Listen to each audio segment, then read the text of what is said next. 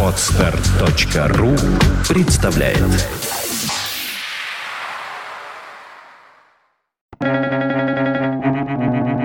Свободное радио Компьюлента Быть революционером значит быть совершенно голым, а ходить босиком – это просто популизм. Джон Апдайк.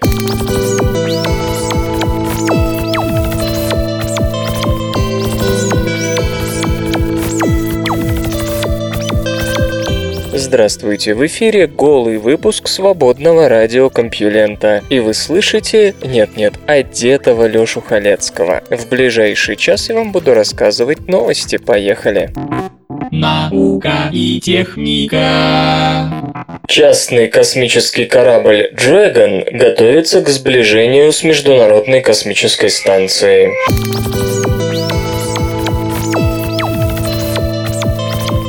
Сегодня, 24 мая, в 11.47 по московскому времени, частный космический корабль Dragon компании Space Exploration Technologies, или сокращенно SpaceX, должен осуществить сближение с Международной космической станцией.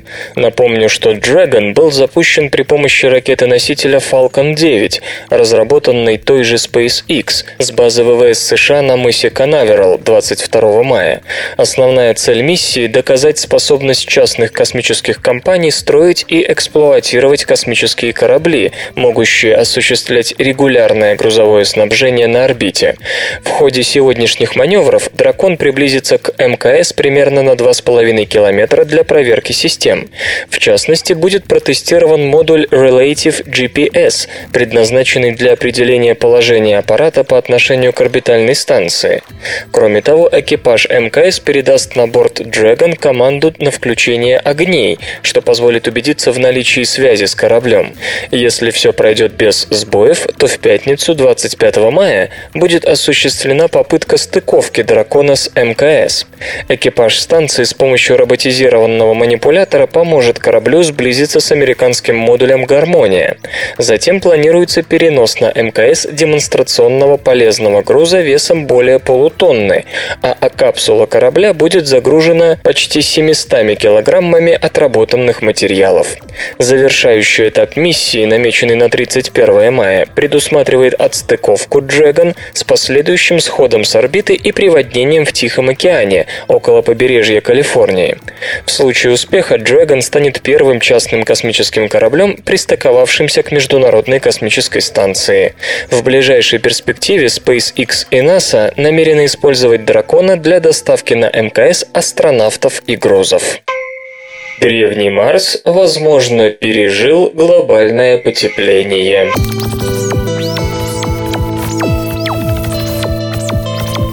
Бомбардировка Марса могла привести к существенному потеплению климата Красной планеты в древние времена. По мнению авторов нового исследования, этим можно объяснить, откуда на поверхности этого холодного и сухого мира могли взяться устойчивые водоемы. Крупнейшие из видимых кратеров Марса были созданы от 3 миллиардов 700 миллионов до 4 миллиардов 100 миллионов лет назад. Например, Аргер появился 3 миллиарда 800 миллионов лет лет назад. Его ширина 1140 километров говорит о том, что бассейн образован кометой или астероидом диаметром от 100 до 200 километров. Такой удар должен был высвободить огромное количество энергии – 10 в 26 степени джоулей, то есть сила взрыва достигла 100 миллиардов мегатонн в тротиловом эквиваленте. Температура поверхности Марса поднялась на сотни градусов. Возникновение этих огромных кратеров совпадает по времени с формированием долин марсианских рек. Возможно, подобные потепления не были мимолетны, и Марс на многие годы превратился в большой курорт. Идея стремительного потепления чаще связывается с Венерой. Считается, что близость планеты к Солнцу привела к нагреванию воды и наполнению атмосферы водяным паром, парниковым газом. Это вызвало окончательное испарение венерианских океанов. Ультрафиолетовое излучение в конечном итоге разделило атмосферу атмосферную воду на водород и кислород, после чего первый сбежал в космос, а второй оказался в ловушке горных пород. Тереза Сигура из американской компании Space Systems Loral и ее коллеги провели компьютерное моделирование, которое показало, что бомбардировка Марса могла нагреть планету достаточно для того, чтобы огромное количество парниковых газов, водного пара и двуокиси углерода попало в атмосферу.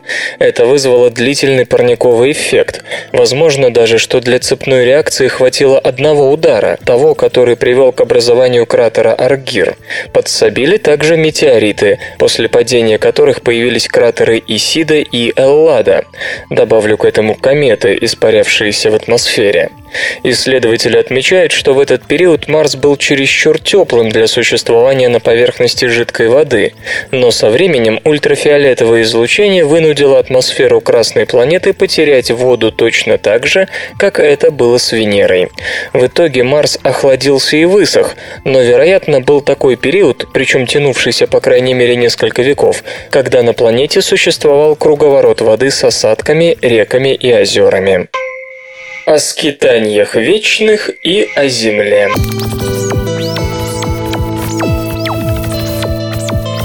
Новые оценки числа бродячих планет в нашей галактике вызвали серьезные дискуссии среди астрономов. Предположительно, бродячих планет может быть в 100 тысяч раз больше, чем звезд. Иными словами, в Млечном Пути их квадриллионы. Что это значит для нас, жителей Земли? Исследование, опубликованное в Monthly Notice of the Royal Astronomical Society, недвусмысленно показывает, что мы неверно представляли формирование формирования планет вообще. Ученые из Института астрофизики частиц и космологии Кавли при Стэнфордском университете США приняли во внимание гравитацию нашей галактики, количество материи, доступной для формирования планетарных объектов, и распределение масс среди них.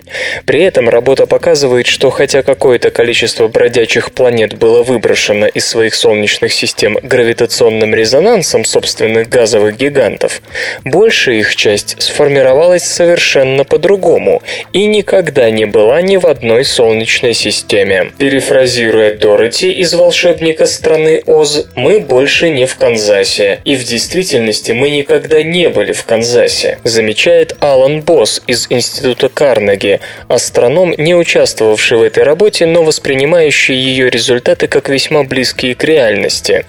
Разумеется, 100 тысяч планет на каждую звезду – это скорее верх верхний предел. Столько бродяг сформировалось в основном на некотором удалении от протопланетных дисков, и только в том случае, если почти все они чуть крупнее Плутона.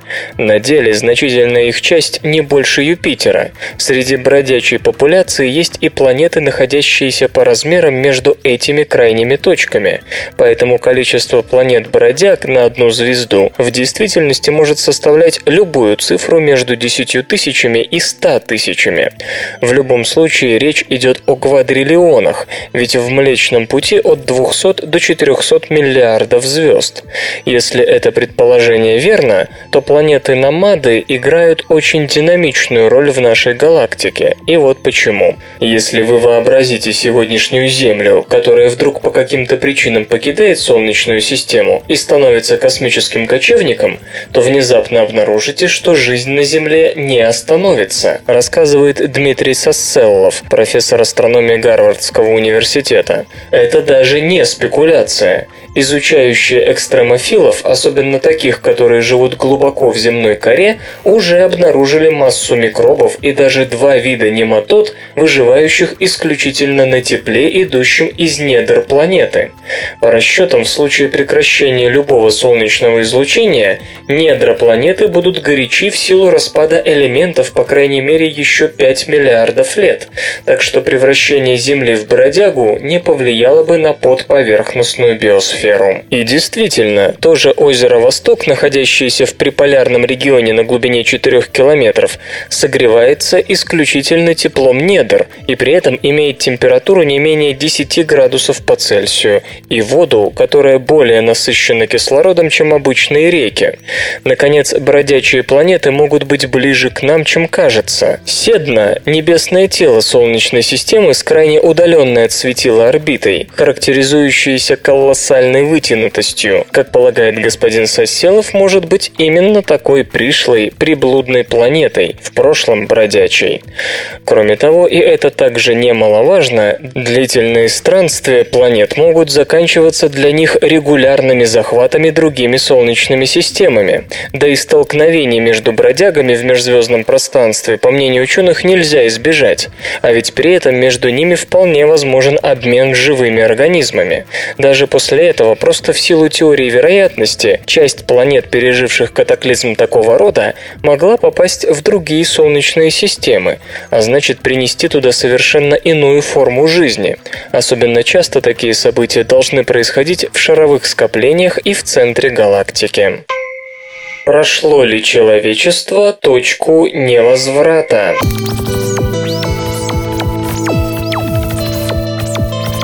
Всякие Нибиру и Майя календари беспокоят лишь тех, кто не знаком с астрономией и историей. А вот ученых больше занимает вопрос, так ли уж ошибалась одна компьютерная программа 40-летней давности, предсказавшая социальный и экономический коллапс и массовое вымирание человечества в 21 веке. 40 лет назад в Массачусетском технологическом институте была создана компьютерная модель World 3, которая провела расчеты, принесшие удивительные результаты. Ни по одному из критически важных ресурсов, включая, например, железную руду приличного качества, человеческая цивилизация не имеет запасов, которые позволил бы ей пережить 21 век. Пресловутый труд «Пределы роста» 1972 года отражал результаты именно этой модели, причем попытки прощупать в ее рамках изменения глобальной индустриальной системы, которые позволили бы избежать ужасного конца, показали, что инерция, набранная ею, слишком велика для оперативного воздействия на события. Единственным способом более длительного и, увы, не бесконечного поддержания статус-кво исследователи полагали немедленную остановку экономического роста. Иначе, отмечали они, общество зайдет слишком далеко, чтобы избежать саморазрушения и гибели миллиардов от голода и крушения тех экономических институтов, которые всесторонне обеспечивают их жизнь сегодня. Самое главное, что угрожает мировому развитию, по мнению исследователей, это стремление ряда стран третьего мира, а тогда речь шла о Корее, Японии и прочих, подтянуть уровень душевого потребления до показателей мира первого. Ресурсов не хватит и последнему, сетовали они. Жанр полюбился ученым. Новое исследование в 2052 году «Глобальное предсказание на следующие 40 лет», предпринятое одним из создателей первоначальной World 3 Йоргеном Рендерсом из норвежской аналитической бизнес-школы в Осло, провозглашает, что глобальный апокалипсис во второй половине 21 века все же состоится и будет усугублен по сравнению с предсказаниями модели 1972 из-за глобального потепления. Деннис Мэдоуз, возглавлявший команду Массачусетского технологического института, трудившуюся над World 3, считает, что его бывший коллега чересчур оптимистичен. Ситуация хуже, потому что те шаги, которые господин Рандерс считает хотя бы отдаляющими конец, например, Киотский протокол и распространение альтернативной энергетики, неэффективны. В первую очередь из-за того, что человечество действует нескоординированно. И пока Европа борется с углекислым газом, Китай, к примеру, удваивает свой ВВП раз в 8 лет, что несовместимо даже с сохранением прежнего уровня выбросов. И это не говоря уже о колоссальном росте ресурсного потребления этой страны. Расчеты по усовершенствованной World 3, проведенные в 1994 и особенно 2004 годах, показывают это со всей очевидностью, полагает Деннис Медоуз. «Я наблюдаю коллапс уже сейчас», отмечает профессор Медоуз. Количество еды на душу населения в мировом масштабе падает, энергоресурсы становятся все более недоступными, артезианские воды истощены. Если в 1972 году человечество, согласно модели, вырабатывало столько углекислого газа, что он был равен 85% потребления земной биосферы, то сейчас Сейчас речь идет о 150%, и этот показатель растет. Йорген Рандерс в своей книге действительно оптимистичнее. В ближайшие десятилетия видимость благополучия сохранится. Богатые экономики продолжат рост. Производство пищи в них вырастет, поскольку глобальное потепление и избыток СО2 простимулируют рост растений и откроют для сельского хозяйства колоссальные массивы новых земель, например, в Сибири. Население и экономика будут увеличиваться, хотя и медленнее, ибо много средств уйдет на подорожавшую добычу ископаемых ресурсов, которых будет все меньше. Ученые ожидают 8 миллиардов человек к 2040 году. Затем наводнение и опустынивание начнут сокращать объем сельскохозяйственных земель. Попытки человечества смягчить последствия потепления, малоуспешные сейчас, будут бесполезными. Потепление начнет усиливаться в силу положительной обратной связи. Например, лесные пожары станут массовыми и превратят леса из нетто-потребителей двуокиси углерода в нетто-производителей. Очень вероятно, что задолго до середины века у нас будет война, отмечает ученый. Имеются в виду многочисленные локальные бойни между странами, еще располагающими пригодными для сельского хозяйства землями, и теми, кто уже почти не имеет их. К 2100 году население по его сценарию может сократиться до 4 миллиардов, вдвое за 60 лет.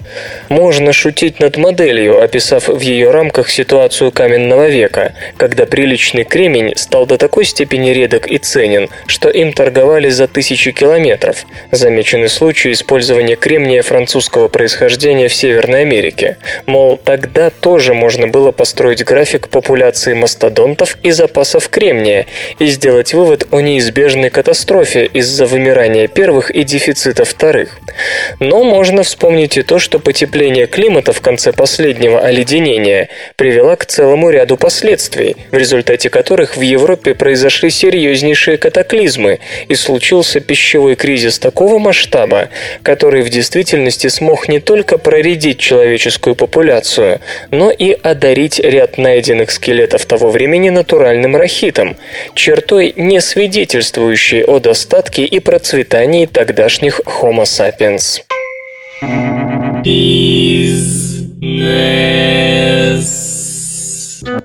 Главы Apple и Samsung отказались мириться.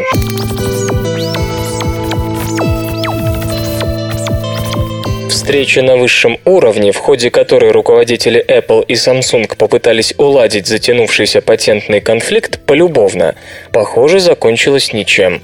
По решению суда генеральный директор Apple Тим Кук и глава Samsung Чой Ги Сун на этой неделе провели переговоры, целью которых был поиск компромисса.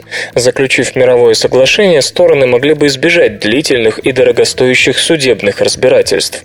Однако, как сообщается, после двухдневных многочисленных часовых обсуждений найти общий язык компании так и не сумели. Теперь сторонам предстоят судебные прения, которые начнутся в июле. Напомню, патентные разбирательства между компаниями инициированы в 10 странах. Изначально Apple обвинила южнокорейского производителя в воровстве дизайна, пользовательского интерфейса и оформления упаковки iPad и iPhone. Samsung же утверждает, что оппонент незаконно использует интеллектуальную собственность, касающуюся беспроводной передачи данных, средств уменьшения энергопотребления и коррекции ошибок. Эти забавные ученые Старый ученый грек Архимед любил искупаться в ванной. Однажды он набрал полную ванну воды и погрузился в нее. Естественно, вода вылилась на пол. Архимед, увидев, что произошло, принялся истошно орать. «Эврика! Эврика! Эврика!» На крик мужа пришла его жена. «Старый, ну ты чё разорался?» И услышала в ответ. «Эврика, да елки-палки, сколько же тебя звать-то можно? Не видишь, что ли, сколько воды вылилось? Вытирай немедленно!» Наука и техника. Первые сухопутные животные скорее ползали, чем ходили.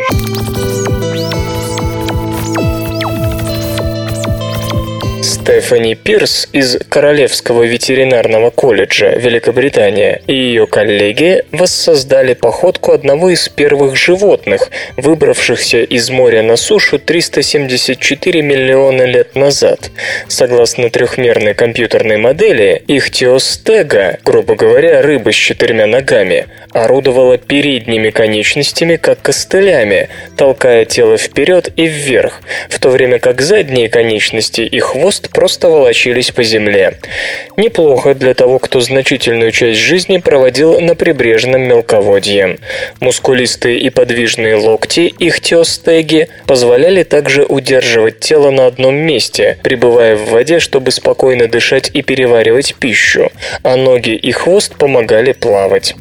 Стоит добавить, что, судя по крупным зубам, это был хищник, выслеживавший добычу из засады. Если модель верна, большинство книг и музейных экспонатов дают неверное представление об ихтиостеге. Обычно они изображают зверя марширующим, подобно большой коренастой саламандре.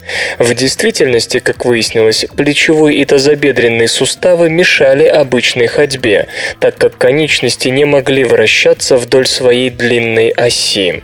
Зато рыбьи предки ихтиостеги и других тетраподоморфов могли вращать плавниками. Это позволило позднейшим животным эффективно передвигаться по суше. Одновременно опубликованы результаты другого исследования, посвященного угрю Тарассиус проблематикус, жившему 345 миллионов лет назад. Лорен Саллан из Чикагского университета пришла к выводу, что это животное имело сегментированный позвоночник, похожий на хребет современных сухопутных животных. Исследования предлагают убедительные доказательства в пользу того, что ряд основных анатомических особенностей, необходимых для жизни на суше, впервые появился у морских обитателей. Изначально они использовались для более эффективного плавания и только потом нашли применение на суше. Остается загадкой, почему некоторые морские виды променяли воду на землю.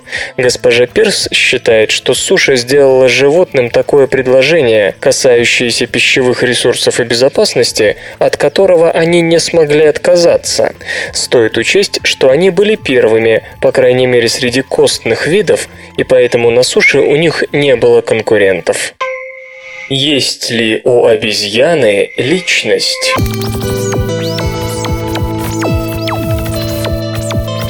Исследователи попробовали очистить психологические наблюдения над обезьянами от человеческого фактора и пришли к выводу, что человекообразные приматы все равно обладают личностью, независимо от того, смотрит на них человек или нет. Антропологи и зоологи годами не прекращают спор о том, можно ли говорить о личности в случае человекообразных обезьян.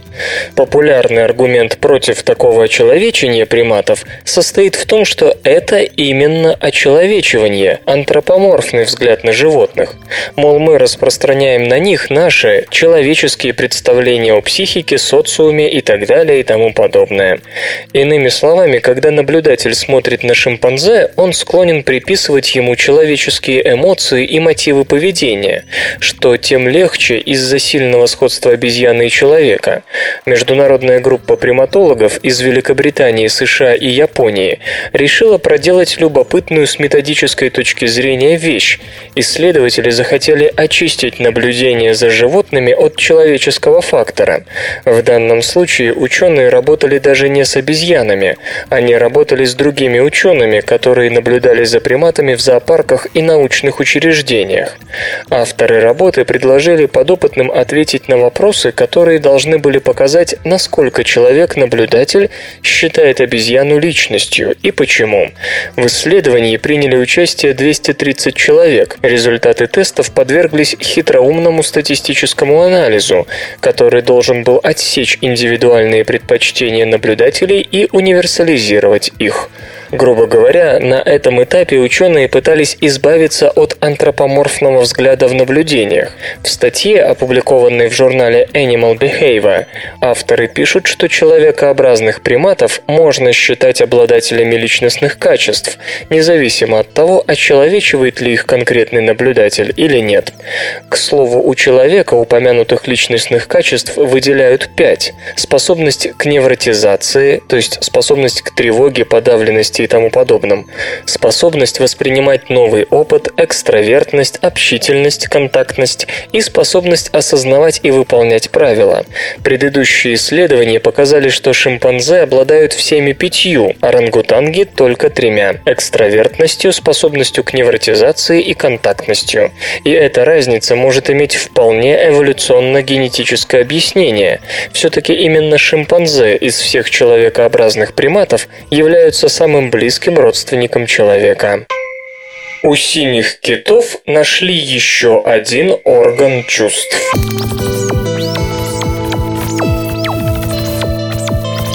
Чтобы лучше контролировать движение нижней челюсти во время фильтрации планктона, у синих китов сформировался специальный орган, сообщающий животному, насколько широко открыта его пасть. Синий кит кормится, процеживая огромные массы воды с планктоном. Последовательность действия при этом такова. Кит открывает пасть и как бы окружает своим ртом массу воды с крилем, мелкой рыбой и тому подобным, а затем закрывает пасть и выталкивает воду из глотки через китовый ус, который не выпускает добычу наружу. Добыча отправляется в желудок, а кит готов к новому глотку. Весь маневр занимает несколько секунд. Казалось бы, способ питания усатых китов изучали много лет, и анатомия этих животных описана во всех подробностях. Однако исследователям из Смитсоновского института удалось отыскать у синих китов нечто невиданное. Как пишут зоологи в журнале Nature, они нашли не что-нибудь, а новый орган, с помощью которого киты контролируют движение нижней челюсти во время кормежки. Маневры кита, занятого фильтрацией воды, лишь на первый взгляд взгляд, кажутся простыми. В ходе эволюции у усатых китов появился ряд приспособлений, позволяющих им заглатывать и удерживать большую часть воды. Это и складки на горле, с помощью которых можно во много раз растянуть глотку, и эластичная нижняя челюсть, состоящая из двух половин. Вот между этими двумя половинами нижней челюсти зоологи и обнаружили тканевое образование с полостью величиной со средних размеров подушку пищал мочалку.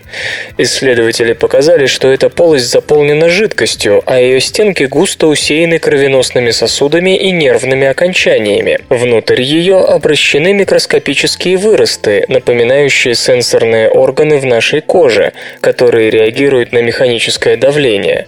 Как полагают зоологи, когда кит открывает рот, половинки нижней челюсти кости меняют силу давления на этот шарик с нервами.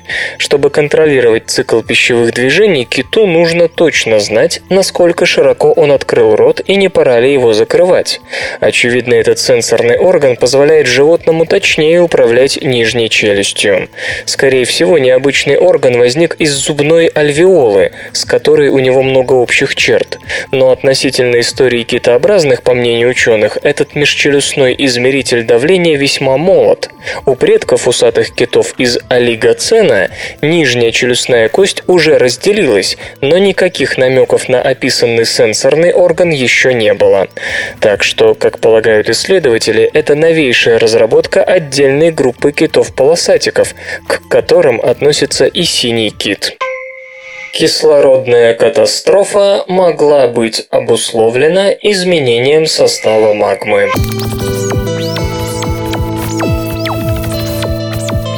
Как ни странно, фотосинтезирующие организмы, насыщавшие атмосферу кислородом, возникли задолго до кислородной катастрофы, случившейся 2 миллиарда 400 миллионов лет назад. По каким-то причинам на протяжении сотен миллионов лет бактериям никак не удавалось насытить атмосферу кислородом, а потом словно прорвало. Бронин Келлер и Блэр Шон из Принстонского университета проанализировали 70 тысяч образцов образцов породы из разных уголков мира и пришли к выводу, что примерно в то же время, 2,5 миллиарда лет назад, в самом конце Архея, произошли резкие изменения химического состава магмы, извергаемой вулканами. По мнению ученых, это непростое совпадение. Из-за того, что магма стала формироваться намного глубже, полагают исследователи, в ней изменился баланс железа. Вместо двухвалентного стало преобладать трехвалентное, по-иному реагирующее с кислородом. Вулканы, в которых клокотала магма с двухвалентным железом, извергали газы, которые впитывали атмосферный кислород. Напротив, газы, образованные магмой с трехвалентным железом, поглощали меньше кислорода, и поэтому фотосинтезирующие организмы смогли наполнить атмосферу кислородом. Кислород хорошо реагирует с метаном, парниковым газом, который нагревал планету в течение предшествующего периода. Вскоре после Великого окисления произошло резкое падение уровня атмосферного метана, и Земля погрузилась в свой первый крупный ледниковый период. Но впоследствии насыщение атмосферы кислородом привело к формированию защитного озонового слоя, а потом и расцвету царства животных. Музычный перапынок. Сегодня в эфире свободного радиокомпьюлента группа Remind Me to Shoot You, а получать эстетическое удовольствие мы будем от песни Spy.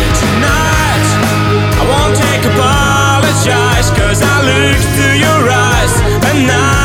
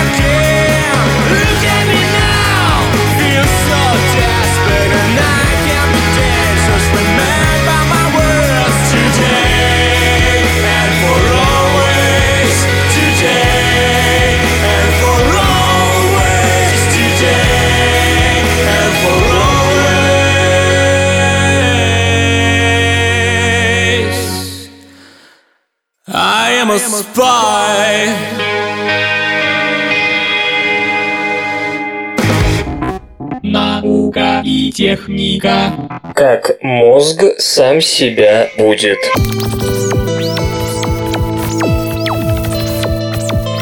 Исследователи описали систему из двух антагонистичных типов мозговых нейронов, один из которых служит для мозга утренними будильниками, а другие – вечерним снотворным.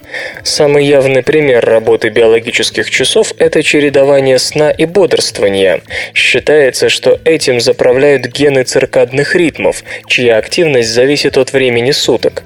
Только в случае чередования сна и бодрствования нужно говорить еще и о циркадных нейронах, особых нервных клетках, которые управляют суточной активностью мозга и которые как раз непосредственно подчиняются генам суточного ритма.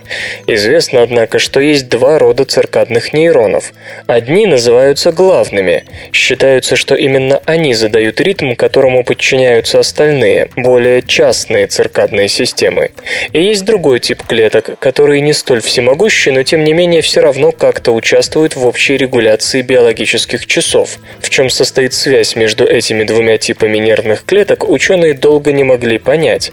И чтобы наконец-то выяснить это, группа нейрофизиологов из Нью-Йоркского университета вместе с израильскими коллегами предприняла серию экспериментов на мухах-дрозофилах. Выбор объекта для экспериментов в данном случае традиционен. Считается, что некоторые базовые особенности нервной системы, в том числе механизмы суточного ритма, весьма консервативны среди разных групп животных. Ученые сравнили насекомых с нормально работающими циркадными нейронами с теми мухами, у которых активность этих клеток была повышена или понижена с помощью мутаций. Это позволило прояснить роль побочных нейронов биологического ритма. Как пишут авторы работы в журнале «Нейрон», этот тип клеток использует нейромедиатор глутамат, чтобы подавить сигнал от главных суточных нейронов. Деятельность побочных нейронов особенно активизировалась вечером, то есть они способствуют погружению мозга в сон. Если у них искусственно повышали активность и продлевали ее до утра, то таким дрозофилам было гораздо труднее проснуться. В норме же побочные циркадные нейроны на рассвете как бы отступают в сторону, разрешая главным циркадным нейронам разбудить нервную систему. Исследователи делают вывод, что засыпание и пробуждение зависит от баланса этой системы из нейронов-антагонистов. Если чрезмерно активны одни, организм не будет успевать отдохнуть. Если чрезмерно активны другие, то даже днем будет клонить в сон. Хотя работа оставляет многие вопросы непроясненными, она примечательна тем, что авторам удалось совершить переход от сугубо молекулярно-генетического анализа циркадных ритмов на уровень межклеточного взаимодействия. Почему лекарства вызывают аллергию?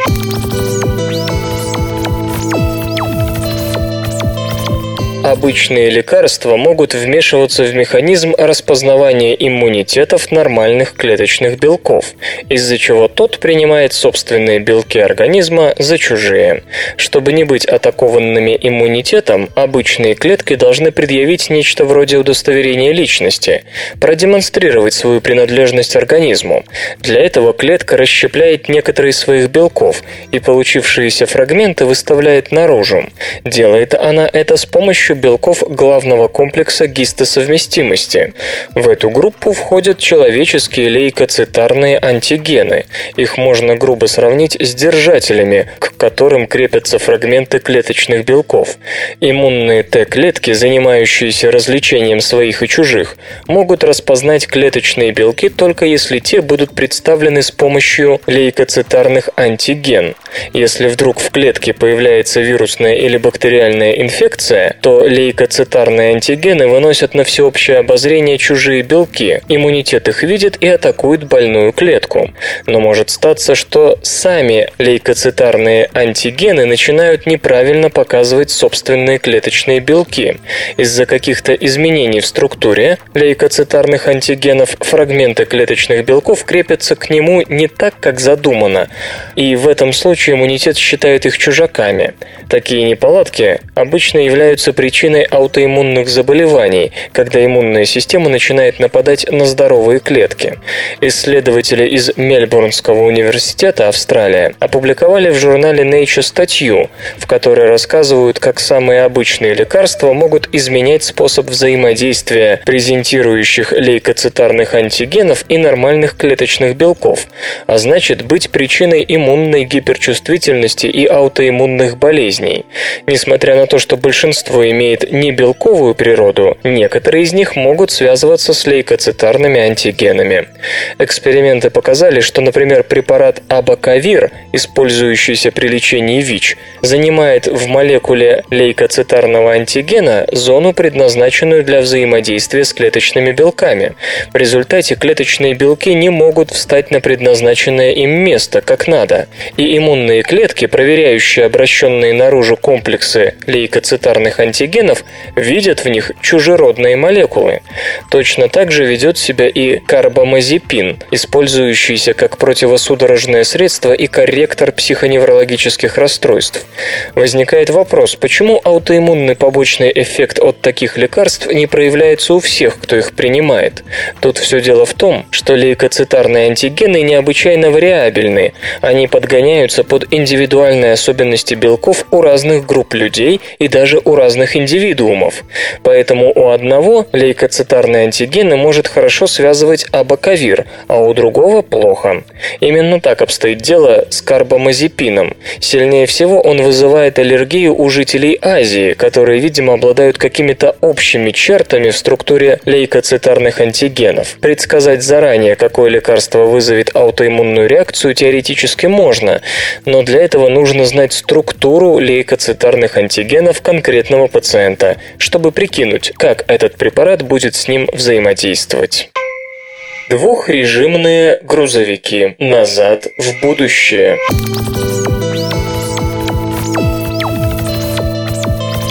Первая пассажирская троллейбусная линия была организована Вернером фон Сименсом в 1882 году.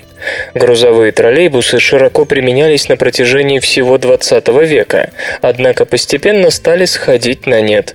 Даже советские грузовые троллейбусы с бензиновыми резервными двигателями оказались экономически невыгодными в условиях дешевой в СССР нефти.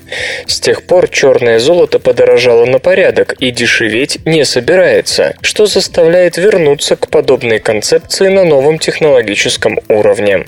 Концерн Siemens, когда-то придумавший троллейбус, объявил о намерении запустить в эксплуатацию уже протестированную в экспериментальном режиме систему e-Highway, которая сможет превратить перевозки на дизель-электрических грузовиках в мощный фактор сокращения загрязнения воздуха на дорогах. Не секрет, что морской грузовой транспорт примерно на порядок дешевле железнодорожного, а тот, в свою очередь, на порядок дешевле автомобильных грузоперевозок. Однако именно последние доминируют в наземной доставке груза, и это означает колоссальные расходы перевозчиков, а также шлейф выхлопных газов за фурами. На 26-м ежегодном электротранспортном симпозиуме, который прошел с 6 по 9 мая в Лос-Анджелесе, представители Siemens объявили об успешном окончании первой фазы испытаний своей системы e-Highway, предполагающей замену грузовиков на дорогах Германии на что-то вроде грузовых дуобусов с дизельным и электродвигателем. Там, где нет контактной сети, машина будет двигаться на дизеле. В остальных случаях в ход идут продвинутые троллейбусные рога, пантограф. Причем электродвижение будет осуществляться на скоростях до 90 км в час. Радикально новые машины не нужны. Электромоторы не занимают много места, и Siemens использует для своей экспериментальной линии обычные грузовики, оснащенные собственными электромоторами и управляющим оборудованием. При регенеративном торможении электричество будет отдаваться в контактную сеть, не говоря уже о том, что эксплуатация на электромоторах значительно увеличит момент, так необходимый тяжело груженным фурам.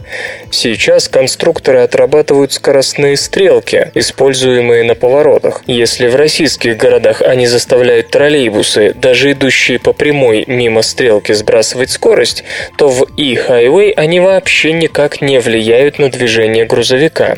Переключение с дизеля на электричество и обратно проходит в автоматическом режиме, не требуя водительского участия.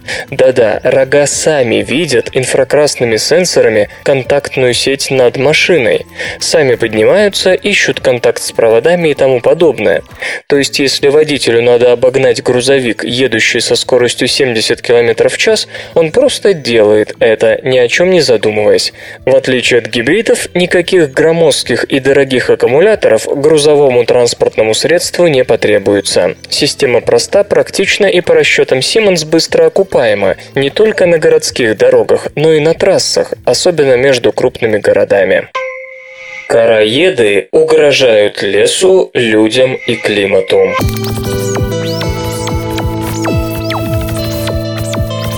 Полчища короедов, атакующие более чем 6 миллиардов деревьев в западной части США и канадской провинции Британская Колумбия, не просто повреждают или убивают величавые сосны и ели. Только что завершенное исследование, о котором можно почитать в журнале Environmental Science and Technology, свидетельствуют, эти насекомые заставляют деревья выбрасывать в атмосферу в 20 раз больше различных органических соединений. И это, очевидно, очевидно, приводит к неожиданно высокому уровню загрязнения воздуха в лесных массивах. Экологи Кара Хартс, Джанет Холлер и их коллеги объясняют. В лесах на западе Северной Америки происходит взрывное увеличение популяции короедов. Жучки вгрызаются глубоко в кору деревьев для откладывания яиц. Летучие органические соединения древесного происхождения, сокращенно ЛОС, продуцируемые деревьями в качестве защитной защитные меры выходят через многочисленные отверстия, проделанные короедами, и поступают в атмосферу. Любопытно, что лос вносит серьезный вклад в формирование того смога, который мешает любоваться пейзажами национальных парков США и других природных зон, привлекающих туристов в летнее время. Для более точного определения того, насколько атака насекомых влияет на атмосферу, ученые измерили уровни лос в воздухе рядом со здоровыми и инфицированными инфицированными деревьями. Как оказалось, замученные жучком насаждения выделяют в 20 раз больше лос, чем их соседи, которых не коснулась напасть. Основным компонентом этих газов назван монотерпен бета-феландрен. Собранные данные указывают на то, что нашествие короедов на западе США уже привело к значительному повышению концентрации этого монотерпена в воздухе, проявляющемуся в виде постоянной дымки в районе лесов лесных массивов. Это явление несет опасность для здоровья человека, снижает видимость, а также способно повлиять на климатические изменения в мировом масштабе, уверяют экологи. Факты и фактики. Знаете ли вы, что на планете Нептун царит невообразимый холод? Резина стала бы там хрупкой, ткань ломалась бы, а ртуть превратилась бы в твердый металл. Наука и техника. Смоделирован материал с отрицательной сжимаемостью.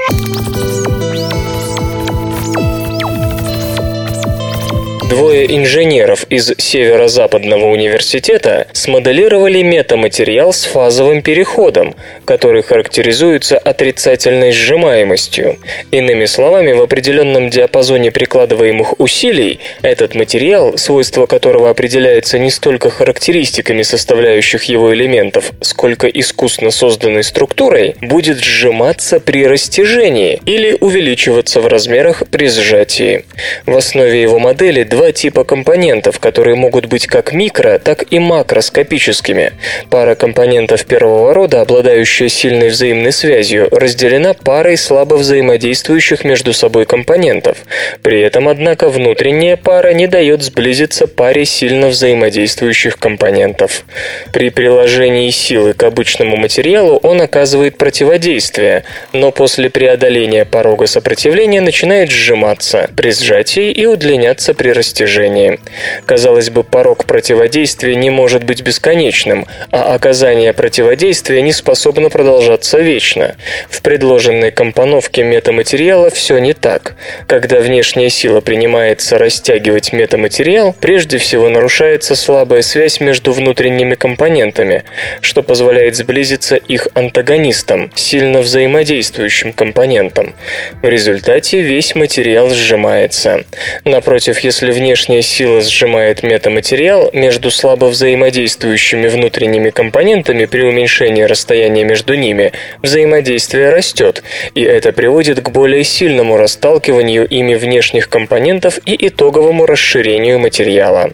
Отрицательная сжимаемость – очень необычное свойство, поскольку по расчетам сила, приложенная для сжатия или растяжения материала, получит противодействие, на первый взгляд, не по закону Ньютона, больше приложенной силы. В действительности противодействие будет равно приложенной силе плюс энергии взаимодействия части молекул или мономолекул или даже макроскопических компонентов метаматериала. Это означает, что при попадании пули в бронежилет из такого гипотетического материала противодействие в точке попадания может оказаться в несколько раз выше, чем собственная энергия пули. При этом резко возрастет вероятность рикошета, да и за броневое действие пули, если оно все же пробьет материал, существенно упадет. Иначе говоря, если подобные метаматериалы когда-нибудь будут созданы, их можно будет использовать в броне будущего, а также при изготовлении экзоскелетов и их элементов, так называемых роботизированных перчаток осуществлена ручная сборка сложного биокомплекса с заданной трехмерной геометрией. Ученые из Мюнхенского университета имени Людвига Максимилиана, Германия, используя сканирующий атомно-силовой микроскоп в качестве крана, собрали из двух биомолекул активный комплекс с нанометровой точностью и встроенным контролем качества. Венцом атомно-силового микроскопа является его острейшая игла, которая, как оказалось, может использоваться не только для переноса отдельных атомов, но и целых молекул на заранее отведенном отведенные для них позиции с точностью до нескольких нанометров. Мюнхенские исследователи под руководством физика Хермана Гауба как раз и создали методику, позволяющую переносить отдельные молекулы, отрывая их от исходной массы вещества. Используя ее, ученые собрали функциональный молекулярный комплекс из неактивных одиночных молекул, послуживших строительными блоками. Комплекс сооружен из двух коротких нитей РНК посредством подхвата захвата одной из них с помощью иглы атомно-силового микроскопа и переноса ее к месту расположения второй нити, находившейся где-то на подложке. Когда два РНК-фрагмента сближались до минимального расстояния, они сами спонтанно образовывали то, что называется аптомером – трехмерный карман связывания для целевой молекулы, в роли которой выступал флуоресцентный краситель малахитовый зеленый. Взаимодействие с подходящим по всем параметрам карманом связывания связывания усиливала интенсивность флуоресценции целевой молекулы красителя в тысячу раз и служила аналитическим сигналом успешного и корректного образования оптомера. Теперь германские ученые готовы к ручному конструированию систем, природные функции которых зависят от пространственных конфигураций их молекулярных компонентов. Игра в бога на кончике иглы началась создана литий-ионная батарея с утроенной емкостью.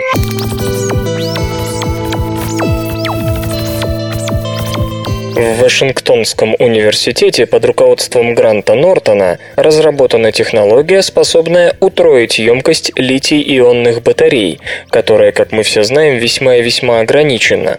Использованная наноразмерная технология позволяет также сократить время зарядки аккумулятора и обеспечивает куда большее число рабочих циклов. Причем, в отличие от многих подобных заявлений, заканчивающихся обычно неопределенными планами на будущее, исследователи уже оформили несколько патентов на свое изобретение и ожидают появления новой технологии на массовом рынке в течение года. Как вы помните, перезаряжаемые, в частности литий-ионные батареи, содержат два электрода – катод и анод. Сам литий – это очень активный металл-восстановитель, способный интеркалироваться в кристаллическую решетку других материалов, например, в графит, с образованием химической связи. В случае с графитом появляются продукты с максимальным наполнением координационного числа лития – литий С6. В качестве анодного материала в нынешних литий-ионных батареях применяется именно графит, а на катод идут дешевые и безопасные литий-феррофосфаты. В момент зарядки ионы лития мигрируют от катода к аноду, который, удерживая ионы лития, сохраняет запасенную энергию. При использовании батареи ионы дрейфуют в обратном направлении.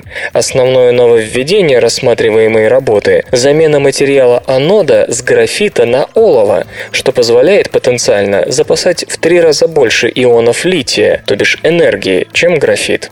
У олова дурная слава в электронной промышленности, и все из-за образования тончайших волосков, длина которых иногда достигает 10 мм, на поверхности оловянных покрытий при их нанесении. Эти торчащие во все стороны усики могут вызывать совершенно неожиданные короткие замыкания, напрочь выводящие из строя электронику с оловянным покрытием. Но несмотря на то, что оловянные волоски вот уже 60 лет создают проблемы, ученые до сих пор не знают, как избежать их образования. Грант Нортон и его коллеги перевернули ситуацию с ног на голову, попробовав применить эту самопроизвольную тягу олова к образованию наноматериала для пользы дела. Исследователи сообразили, что если смогут научиться контролировать рост оловянных волосков, то им удастся получить сверхпористый на наноуровне материал с чрезвычайно развитой поверхностью, которая сможет принять значительно больше ионов лития, чем графит. В этом и состоит основное ноу-хау новой технологии. Ученые разработали метод контролируемого роста наноигл олова на медной фольге, используя самый стандартный гальванический процесс, обычно применяемый в промышленности.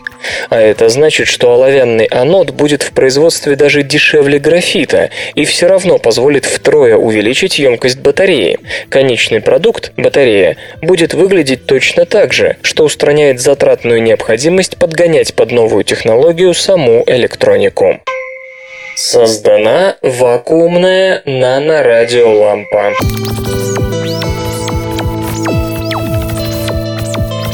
Вакуумные электронные лампы вымерли в микроэлектронике в 60-х годах прошлого века, вытесненные транзисторами. Сейчас, когда транзисторы уперлись в потолок своих возможностей, исследователи надеются вернуть лампы в компьютеры, правда уменьшив их до наномасштабов и сделав быстрее транзисторов. Ну а устойчивее транзисторов к помехам и радиации радиолампы были с самого начала. Электронные лампы были запатентованы в 1905 году. По конструкции простейшие из них диоды не очень сложны. Обычная лампа накаливания с вакуумом внутри и двумя электродами над нитью. Из-за термоэлектронной эмиссии небольшой ток, приложенный к одному электроду, вызывал на втором значительно больший ток, а потому в качестве усилителей, в том числе в профессиональной аудиоаппаратуре, радиолампы используются до сих пор. Транзисторы, появившиеся в 50-х, меньше, легче, дешевле. Проблема в том, что электроны в вакууме двигаются быстрее, чем в твердом теле, которым являются полупроводники в транзисторах. Хуже того, транзисторы восприимчивы к радиации, и их использование в космосе всегда риск, часто связанный с надежностью космического аппарата. Ученые из научно-исследовательского центра Эймса попробовали разработать гибрид сегодняшних транзисторов и вакуумных ламп минувших лет. Нанорадиолампы производятся травлением по фотолитографическому методу, как и транзисторы. Травление поверхности из кремния, допированного фосфором, имеет целью создания трех электродов – истока, стока и затвора, как в триоде, которым и является такая нанолампа. Исток и сток разделены тут всего 150 нанометрами.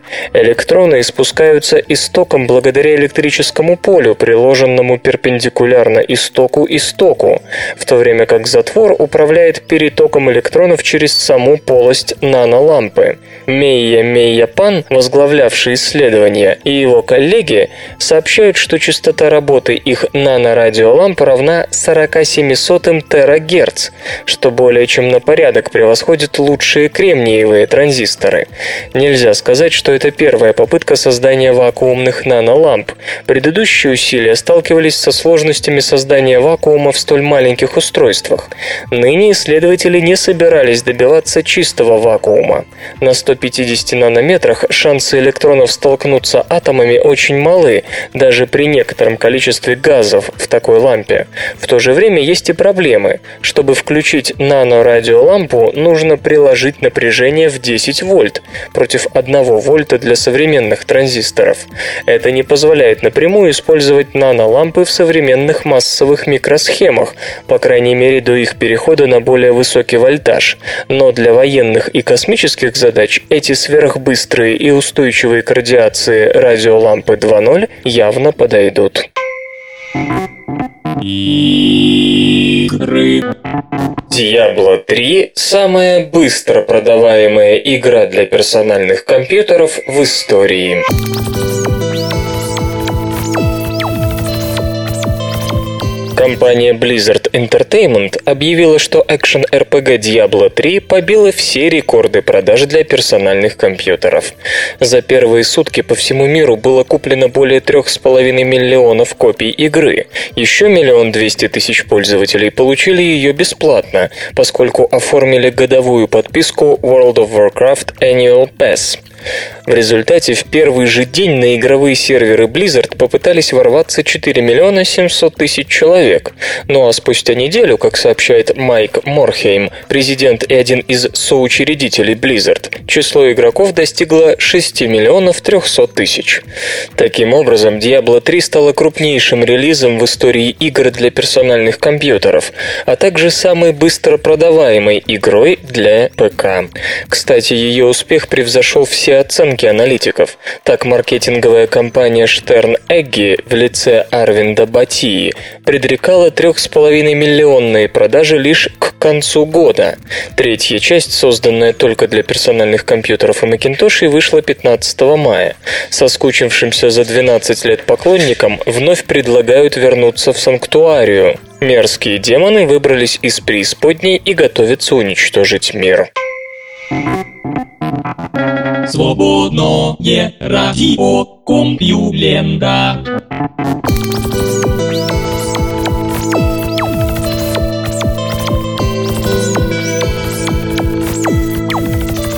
Голый выпуск СРК подошел к концу. Загляните на сайт compulenta.ru, там новостей еще больше. Ну а меня, Лешу Халецкого, вы обязательно услышите завтра. Обещаю и держите себя в руках. Свободное радио Компьюлента. Скачать другие выпуски подкаста вы можете на podster.ru